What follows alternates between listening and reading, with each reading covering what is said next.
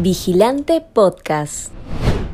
Despierta Vigilante. Estas son las noticias que debes saber para arrancar bien informado la mañana. Operación de la línea 2 del metro se pone en riesgo por discrepancias entre el MTC, el ATU y concesionario.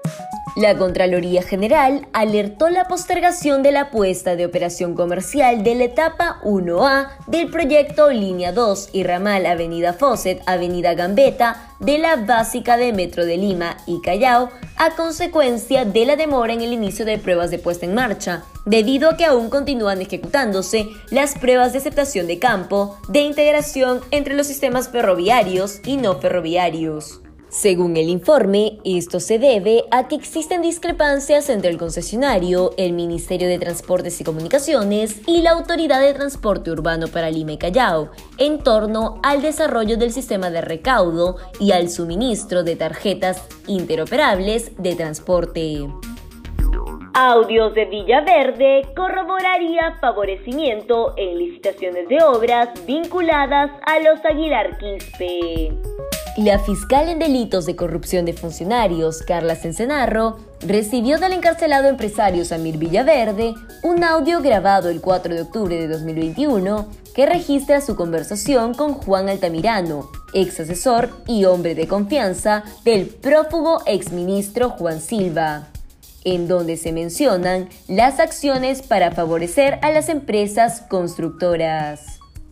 El audio, que fue transcrito y validado por la fiscal Cencenarro el 25 de mayo, evidencia cómo Villaverde y Altamirano coordinaron dos licitaciones a favor de empresas vinculadas a los hermanos Roberto Aguilar Quispe y Felipe Aguilar Quispe ambos dueños de Ingeniería e Integración de Proyectos y Grupo Constructor y Consultor Asociados, las cuales ganaron millonarios contratos con el Estado vía el MTC que ascienden a 413.7 millones de soles.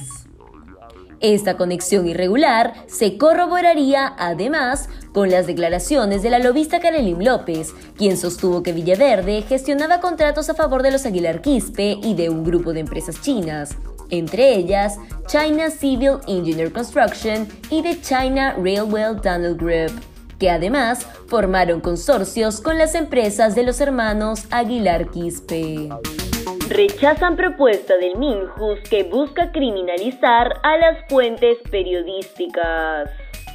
El gobierno de Pedro Castillo parece buscar a toda costa evitar que se sigan conociendo la cantidad de irregularidades y denuncias de corrupción que la justicia investiga y que implican directamente al mandatario y a sus allegados.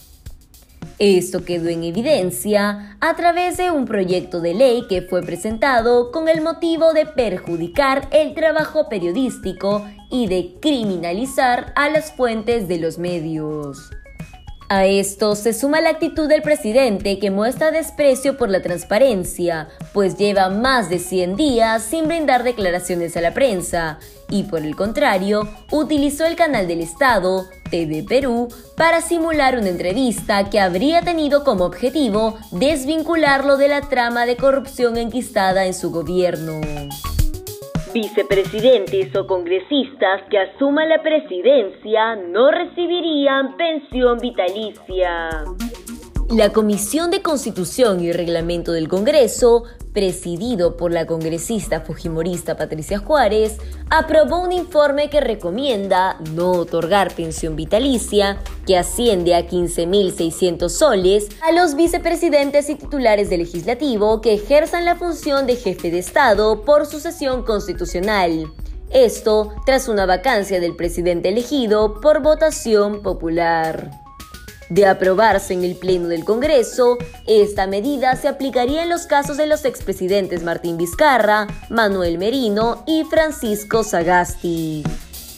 Río Chillón se contaminó de zinc tras volcadura de camión. Un camión que transportaba 34 toneladas de zinc cayó al río Chillón volcando todo el mineral en sus aguas. Este hecho afectó gravemente a las piscigranjas de la zona. Ante el desastre, la municipalidad de Comas alertó a la ciudadanía que dicho vehículo se habría despistado, pero no se especificó el motivo del accidente.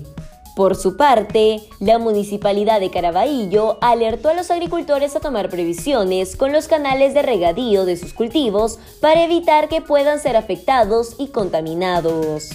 En tanto, Defensa Civil informó en su reporte preliminar que hay pérdidas de unas 600 toneladas de truchas que se crían en piscigranjas.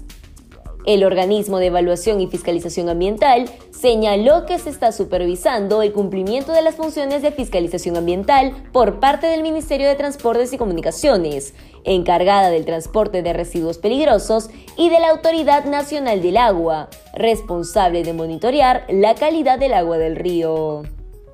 Si quieres seguir informándote, te invitamos a revisar nuestra web vigilante.pe no olvides suscribirte a nuestro canal de YouTube y seguirnos en redes sociales como Facebook, Instagram y Twitter. Ahora también podrás escucharnos a través de Apple Podcasts, Google Podcasts y Spotify.